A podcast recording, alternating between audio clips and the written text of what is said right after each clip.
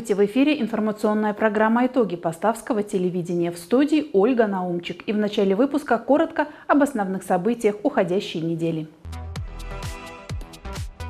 Жатва 2022. На полях Поставщины идет уборка хлебного урожая. Пути стальные, люди золотые. Свой профессиональный праздник отметили работники железной дороги Поставщины. Каникулы с пользой. Бойцы студенческого отряда помогают аграриям в уборке урожая. Новый кодекс о земле. Что меняется для граждан? Государственная инспекция по маломерным судам напоминает судовладельцам о соблюдении требований безопасности. У тружеников села в самом разгаре уборочная страда. Вот уже вторую неделю аграрии нашего района заняты одним из важнейших дел. На полях идет уборка хлебного урожая. Уборка зерновых культур на поставщине набирает ход. По состоянию на 10 августа, несмотря на частые дожди, поставским хлеборобам удалось собрать зерновые на четверти площадей. Идет уборка преимущественно пшеницы. Конечно, урожайность в этом году нас радует. Хорошие показатели у нас, естественно, это Хатилы Агро, более 60 центнеров с гектара. Новоселки лучший, Камайский, Курополье Агро. Там урожайность более 35 центнеров с гектара дает каждый э, участок. Все области Беларуси и Поставский район в частности приступили к сдаче зерна в государственные ресурсы. В текущем году государственный заказ на продовольственное зерно составляет для поставчан 6900 тонн. По состоянию на минувшую среду уже была сдана 1200 тонн хлеба. Несмотря на то, что впереди предстоит еще много работы, справиться с важным заданием планируют в срок. По текущим результатам определились и лидирующие сельхозпредприятия-поставщики. Самое большое Объем э, у нас э, госзаказа это по таким хозяйствам, как Камайский агро, Новоселки лучший, Хатилы агро, э, Курополье агро. Хатилы агро уже из плана 900 тонн сдали 400 тонн пшеницы третьего класса. Это высокого качества пшеницы. Хорошие показатели по качеству пшеницы также у нас и Куропольский, и Камайский. В эти августовские дни напряженная работа кипит не только на хлебных, но и на льняных полях поставщины, ведь лен, как и зерно, нужно убрать своевременно и без потерь. Активными темпами в регионе идет теребление льна. Порядка 60% площадей уже освоено. На некоторых полях начались работы по прессованию льнотресты. Посеяно у нас льна долгунца всего 2313 гектар, но из них 953 гектара находятся на землях Брасловского района. Заготавливаются льно семена для уже под будущий урожай и заготавливается льно 300, свозится на завод. Заготовлено уже 52 тонны льно 300 средним номером единица. Это хороший показатель. Работ в поле у аграриев много. Когда уборке урожая мешает дождь, труженики села переходят на вспашку почвы, убирают солому с полей, выполняют другие неотложные работы. Ведь не за горами и посевная озимых культур. Открытое акционерное Общество «Хотелы Агро» уже приступило к севу. Здесь посеяны первые 70 гектаров озимого рапса. Всего в хозяйствах района рапс планируется посеять на площади 3700 гектаров. В эти дни помогают аграриям в уборке урожая и бойцы студенческого отряда. Плодотворно трудятся ребята в открытом акционерном обществе «Хатилы Агро», оказывая посильную помощь сельхозпредприятию. В открытом акционерном обществе «Хотелы Агро» уборка зерновых перешагнула экватор. Урожай в хозяйстве выращен хороший. Аграрии с каждого гектара собирают по 62 центнера зерна. Поток грузовых автомобилей мчит на зерноток почти непрерывно. Хлебные горы растут с каждым новым рейсом. На этом ответственном участке с вениками и лопатами работают бойцы студенческого отряда «Звезда». Разумеется, трудятся ребята под присмотром опытных специалистов и положенное для своего возраста время. В нынешнем уборочном уборочном сезоне хозяйство приняло более 30 школьников и студентов. Каждый год наши ребята нам оказывают э, помощь в уборке урожая. Ну, непосредственно в сушке зерна. Работают они на напольных сушилках в основном, занимаются еще уборкой территорий. Девочка одна работает весовщиком. Ну, ребята в основном местные, есть, правда, из города. Работают некоторые уже и даже 4 года есть, и 3. В основном такие уже проверенные, надежные, на кого мы можем положиться.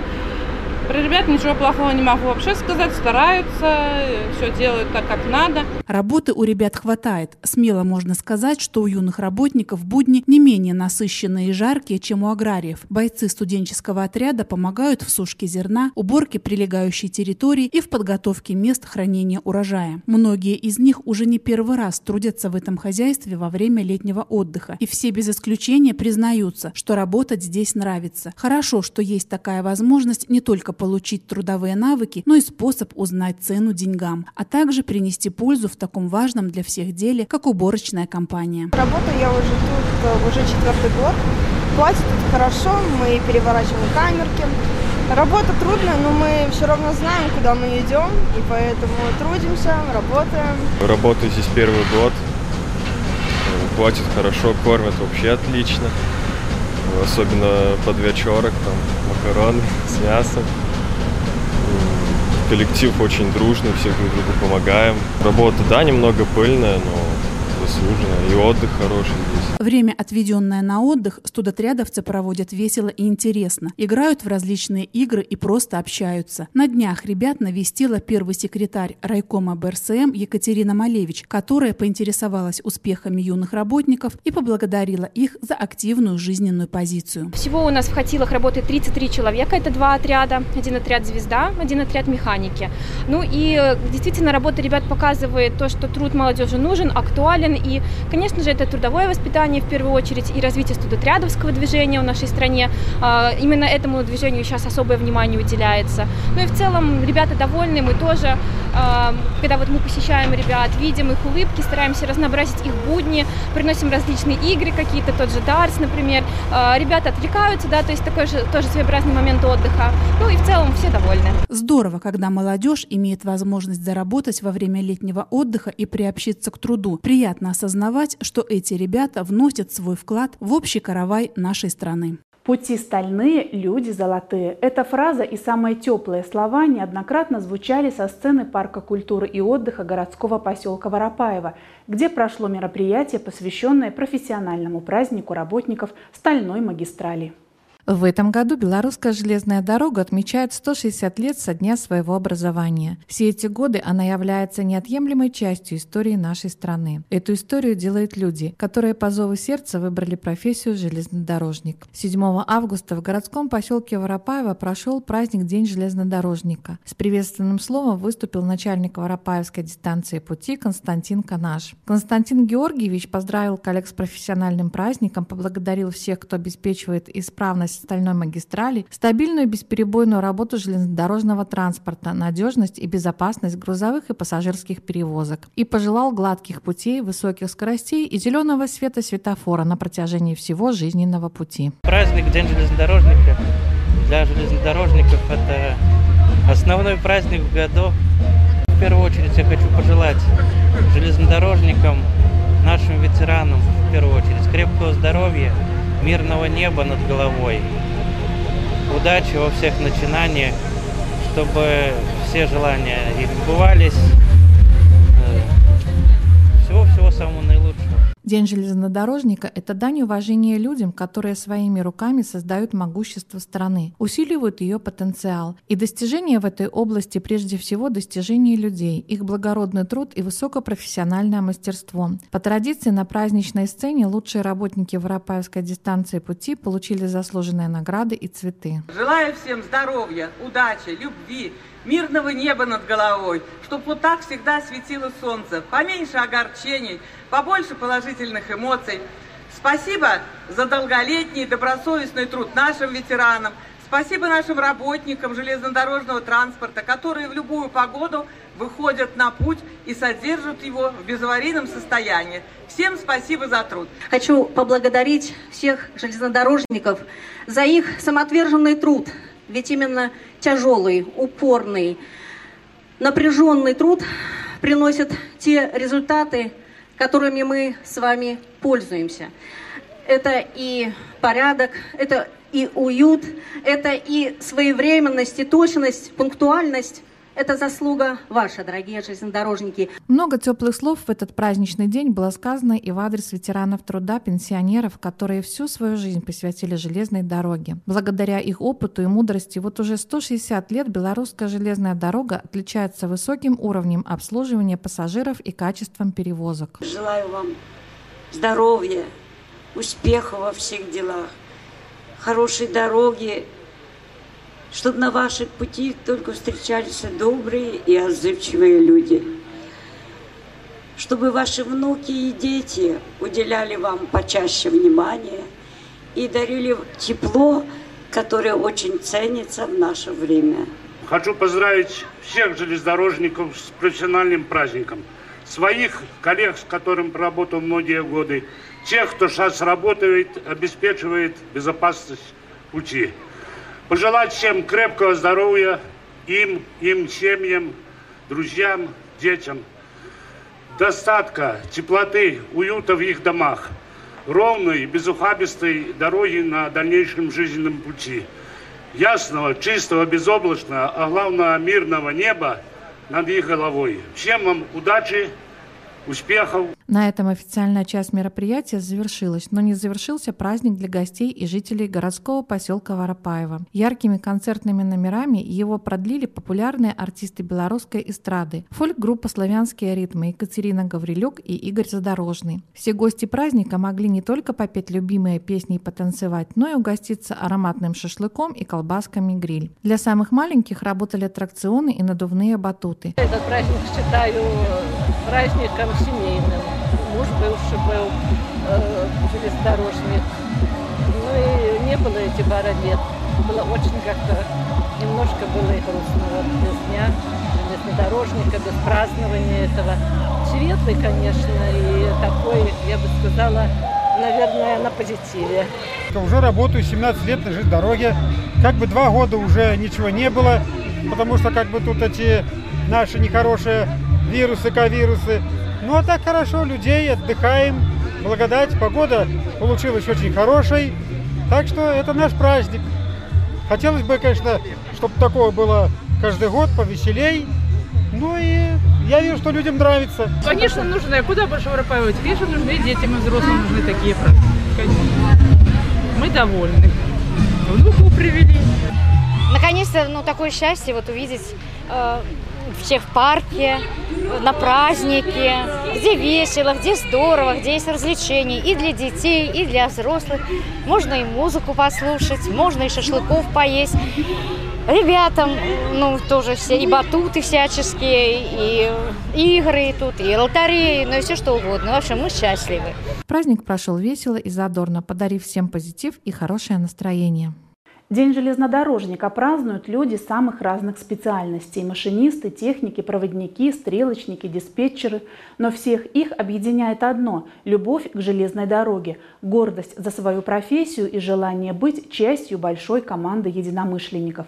Наша съемочная группа познакомилась с одним из специалистов Воропаевской дистанции пути Станиславом Кишко. На белорусской железной дороге Станислав Кишко трудится почти 27 лет. В 1995 году он пришел на Воропаевскую дистанцию пути. Работал токарем-слесарем по ремонту путевых машин и механизмов. В настоящее время трудится в должности слесаря-ремонтника, производит ремонт средств малой механизации и токарные работы. За все эти годы Станислав Числавович ни разу не пожалел о выбранной профессии. Считает, что если любишь свое дело, то работа превращается в удивительный занимательный процесс столько лет отработал.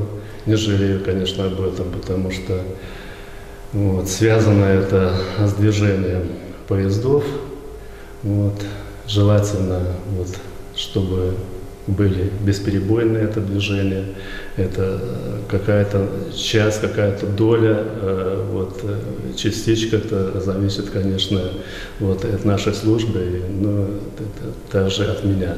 Любую поломку, будь то путейский гидроинструмент, стяжные устройства и другие приспособления, используемые на железной дороге, моторельсовый и автомобильный транспорт может починить Станислав Числавович. Конечно, радует то, что вот, э, выполняя какую-то работу, вот, я, получается, вот, как бы ускоряю процесс выхода вот, на линии вот, этого транспорта. Ну, вот. Это, поэтому это меня и радует. И меня здесь держит вот столько лет. Железная дорога – это та артерия, по которой течет жизнь. Благодаря каждодневной кропотливой работе Станислава Кишко и бригады, в которой он трудится, транспортные артерии работают как часы. Коллектив, конечно, у нас сплоченный, вот, потому что э, таких у нас э, случайных людей нет. У нас, если пришли работать, значит, э, все относятся с ответственностью. Станислав Числавович успешно справляется со своими обязанностями. Не раз признавался лучшим рационализатором Воропаевской дистанции пути. Активно участвует в общественной жизни, принимает участие в благотворительных акциях. Он прошел суровую жизненную школу. В свое время воевал в Афганистане. Копилка трудовых наград Станислава Кишко постоянно пополняется. За добросовестный труд и проявленную при этом инициативу в трудовую книжку Кишко внесена 161 запись о поощрении. В 2022 году занесен на доску почета транспортного республиканского унитарного предприятия Витебское отделение Белорусской железной дороги. На таких добросовестных, инициативных, добро... дисциплинированных и самоотверженных работниках и держится Белорусская железная дорога. Для Станислава Кишко его вид деятельности больше, чем просто работа. Это его призвание и стихия, дело, в котором он себя нашел, в котором ощущает свою значимость. Праздник э, железнодорожника хотелось бы поздравить, э, вот, особенно наш коллектив, вот, с этим э, нашим профессиональным праздником. Конечно, хотелось бы пожелать это в первую в первую очередь это мирного неба над головой, вот, здоровья, благополучия. В июле 2022 года президент Беларуси Александр Лукашенко подписал закон, излагающий в новой редакции Кодекс о земле. В новшествах разбиралась Инна Вербицкая. Новым документом предусматривается возможность предоставления гражданам земельных участков для строительства жилых домов в сельских населенных пунктах до 1 гектара. Для ведения личного подсобного хозяйства гражданину будет предоставляться участок до 4 гектаров при наличии условий и с учетом местных возможностей, независимо где он прописан и зарегистрирован и какие земельные участки имеет в наличии. Вносятся изменения и в садоводческие товарищества. Теперь участок 15 соток будет выделяться и оформляться по фактическому пользованию. Также даны льготных три года для решения вопросов с частной собственностью и с арендой. Любой гражданин может оформить земельный участок в частную собственность по льготной стоимости.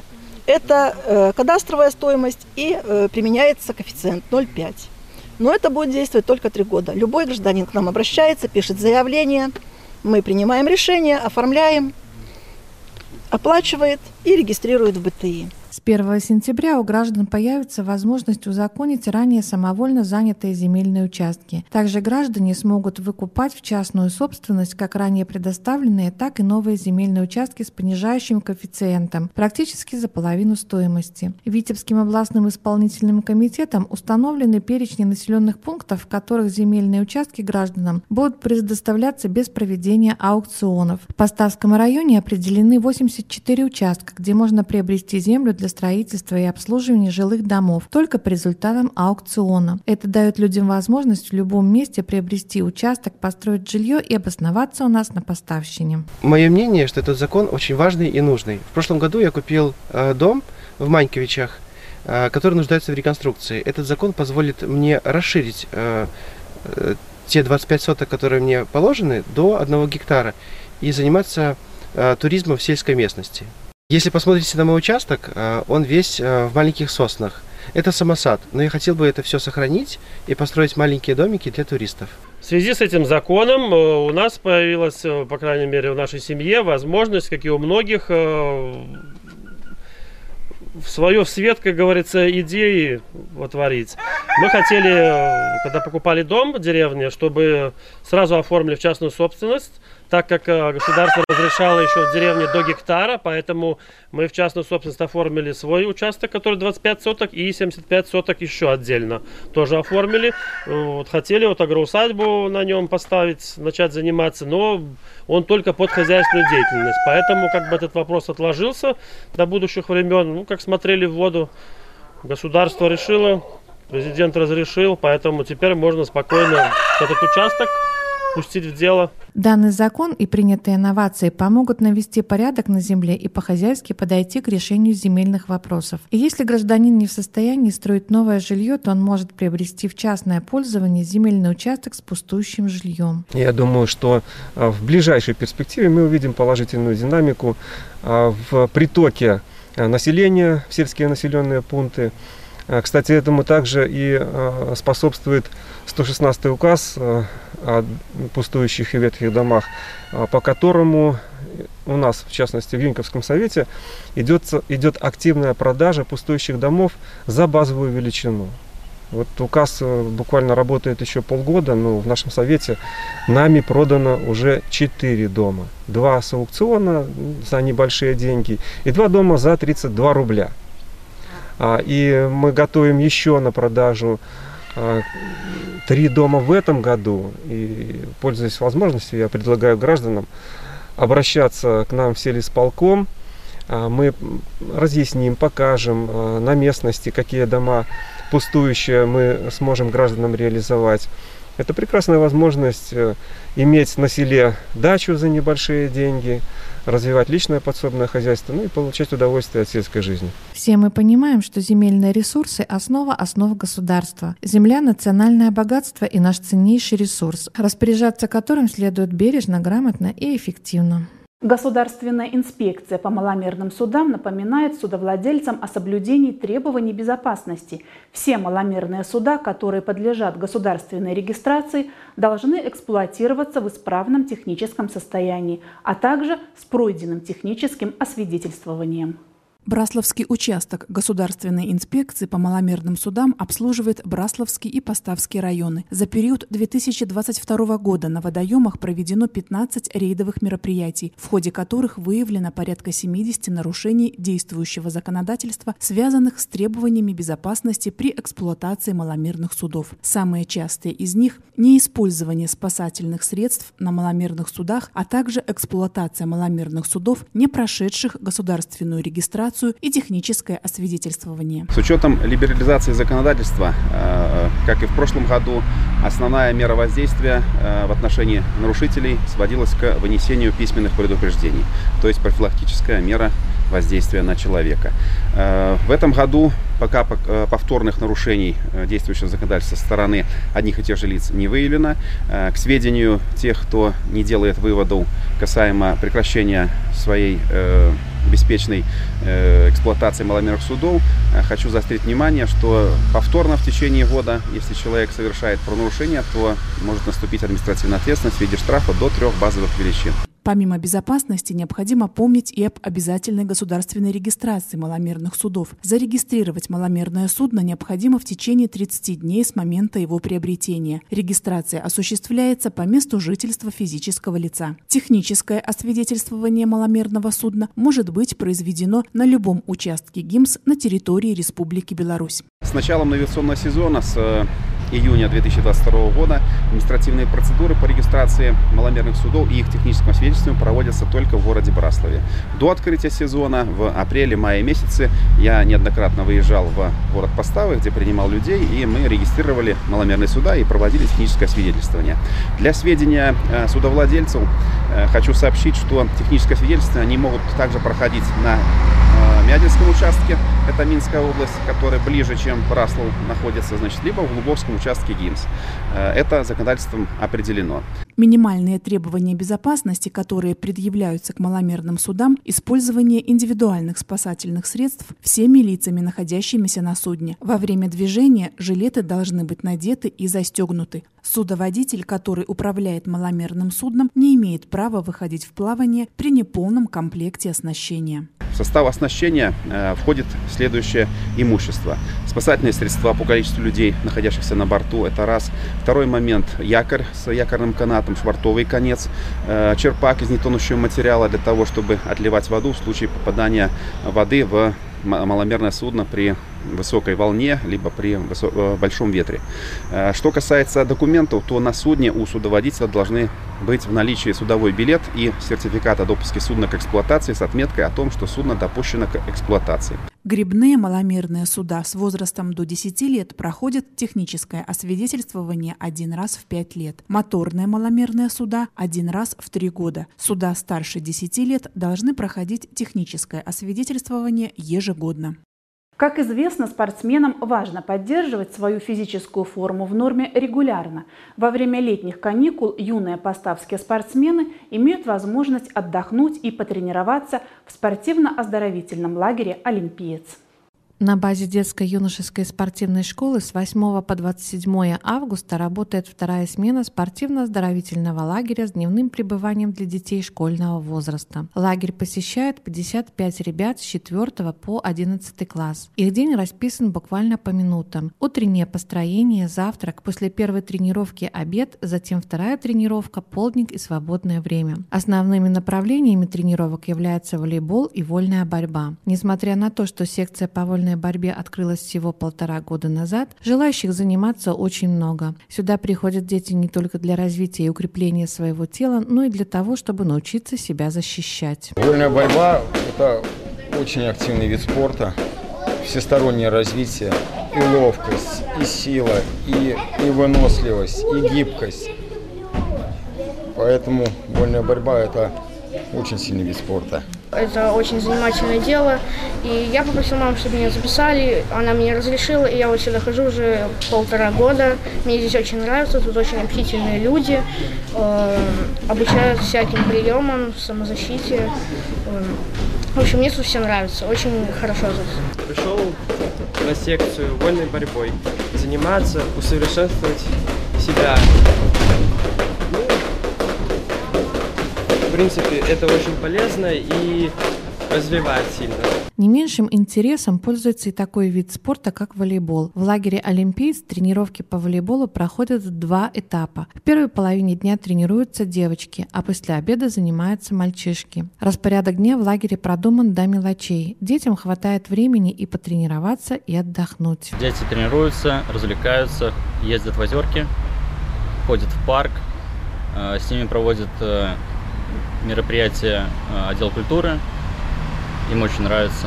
Главная цель спортивного лагеря, чтобы дети были здоровыми, поэтому от них не требуют каких-то сверхусилий. Такое времяпровождение детей нравится и их родителям. Пока они на работе, их чады находятся под присмотром, общаются, меньше пользуются мобильными телефонами и занимаются спортом. Физическому воспитанию, спорту и оздоровлению юных поставчан в нашем районе уделяется большое внимание. Военно-спортивный клуб «Азимут», бессменным руководителем которого является Сергей Геннадьевич Седых, уже с августа проводит набор ребят на занятия в трех возрастных группах. В подготовительную группу приглашаются дети с 4 до 6 лет, в младшую группу спортивной направленности с 7 лет. Навыками рукопашного боя могут овладеть юноши и девушки с 14 лет, а также взрослые. Тренировки для подготовительной группы – это маленькие дети. Два раза в неделю для младшей группы, три раза в неделю. Рукопашный бой – два или три раза – это уже по мере того, как мы определимся с составом группы и их желаниями. А старшая группа еще существует, но здесь уже набор, как говорится, произведен. Это дети, которые занимаются уже не первый год. Они являются продолжающими. Это фактически сборная клуба. Поэтому, если вы хотите, чтобы дети были сильными, здоровыми, красивыми и физически подготовленными, пожалуйста, обращайтесь. Тренировки у нас сейчас проходят на улице возле э, школы номер один, на стадионе и спортгородке. Э, понедельник, среда, пятница с 18 до 19.30. Попасть в клуб может любой желающий, не склонный к хулиганским действиям. Такую информацию тренеры проверяют заранее. Также нужна медицинская справка о том, что нет противопоказаний к занятиям спортом. Подробную информацию можно найти на сайте клуба «Азимут» или позвонив по номеру плюс 375 29 597 17 18.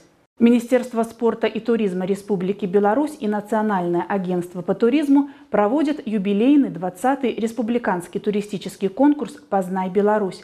Среди задач конкурса – привлечение внимания к туристическим брендам, развитие туристического потенциала Беларуси, агроэкотуризма, привлечение населения к активным формам отдыха, пропаганда здорового образа жизни, повышение престижа профессий, занятых в туристической индустрии и поощрение лучших достижений в этой сфере. Можно заявляться в 13 номинациях. В 2021 году э, от нас заявлялось 6 э, номинаций. Из них э, в двух номинациях «Агроусадьба года» и, э, соответственно, туристическая компания года победили э, частное предприятие «Джуманджи», а также «Агроусадьба Подоляндия». Э, приглашаем всех к участию в этом конкурсе. Национальное агентство по туризму при поддержке Министерства спорта и туризма Республики Беларусь проводит также конкурс видеороликов «Найди свою Беларусь». С условиями конкурса можно ознакомиться на сайтах Национального агентства и отдела спорта и туризма Поставского райисполкома. Наш телеканал продолжает совместный проект «За скупой строкой на обелиске». Сегодня мы предлагаем вашему вниманию очередные письма, которые хранят воспоминания родных и близких тех воинов и партизан, кто погиб, защищая нашу Родину в годы Великой Отечественной войны и похоронен в братской могиле по улице Красноармейской.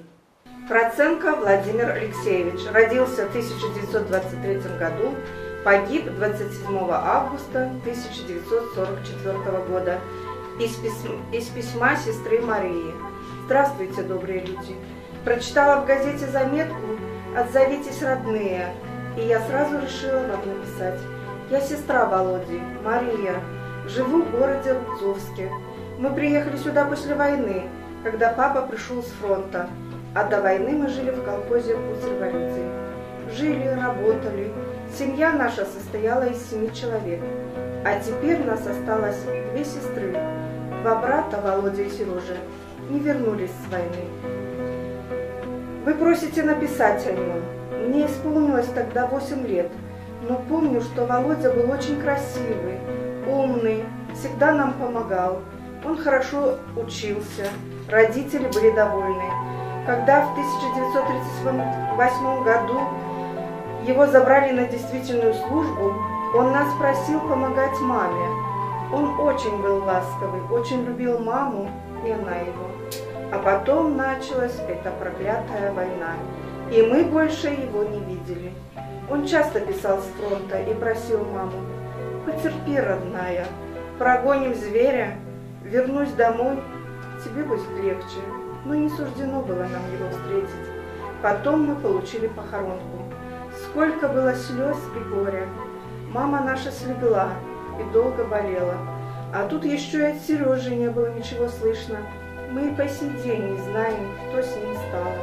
От всего сердца я благодарю вас за вашу заботу о погибших воинах. Дай вам Бог здоровья, счастья на долгие годы, чистого неба вам и вашим детям. Пока все. 1990 год, 20 апреля, Алтайский край, город Рубцовск. Смирнов Павел Иванович родился в 1926 году, погиб в 1944. Из письма сестры Евдокии Ивановны. Пишет вам родная сестра рядового воинской части 44 916 Смирнова Павла Ивановича. Мой брат родился в 1926 году в деревне Прытково. Из воспоминаний о нем могу сказать следующее. Он был четвертым ребенком в семье. Наш отец умер в 1934 году, поэтому все хозяйство приходилось вести матери и детям. До войны работал в колхозе, пахал, сеял, на войну попал не сразу. До призывников обучали военному делу по месту жительства.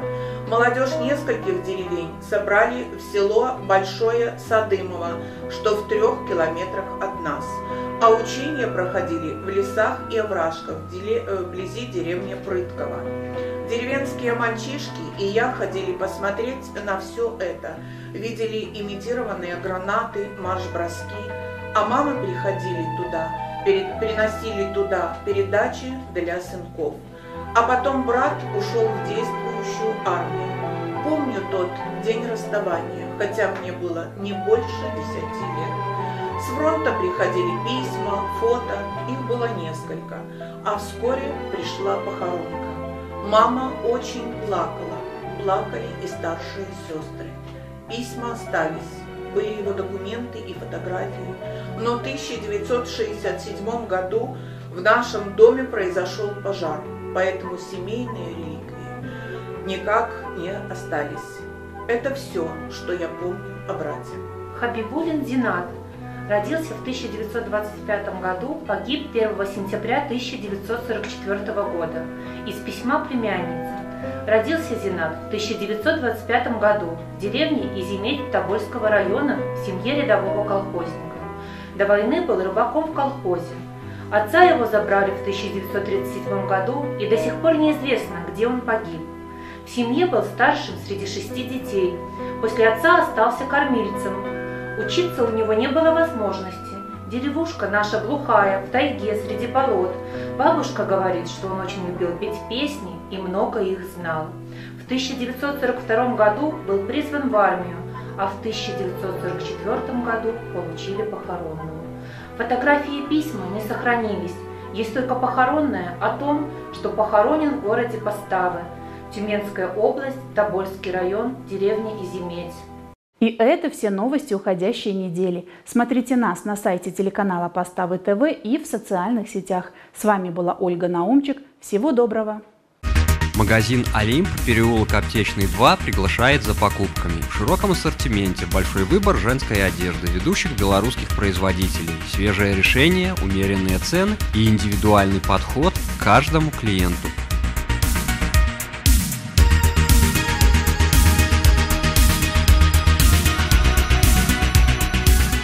Также здесь можно приобрести подарочный сертификат на покупку на любую сумму и воспользоваться пластиковой картой «Магнит» ОАО «АСБ Беларусьбанк».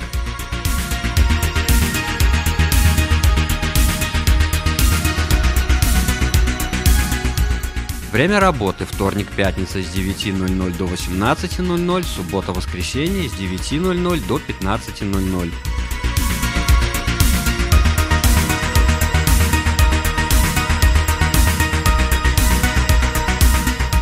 Приходите и радуйте себя новыми покупками.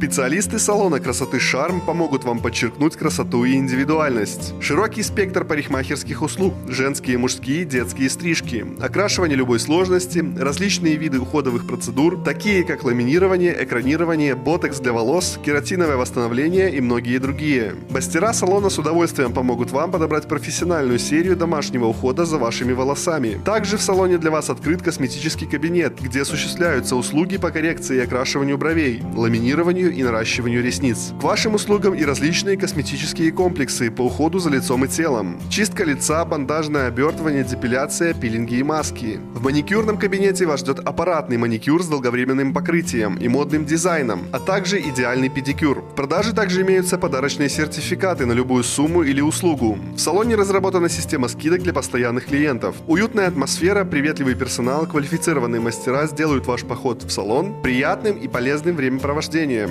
Ждем вас по адресу улица Ленинская, дом 16. Телефон для записи и время работы указаны на экране.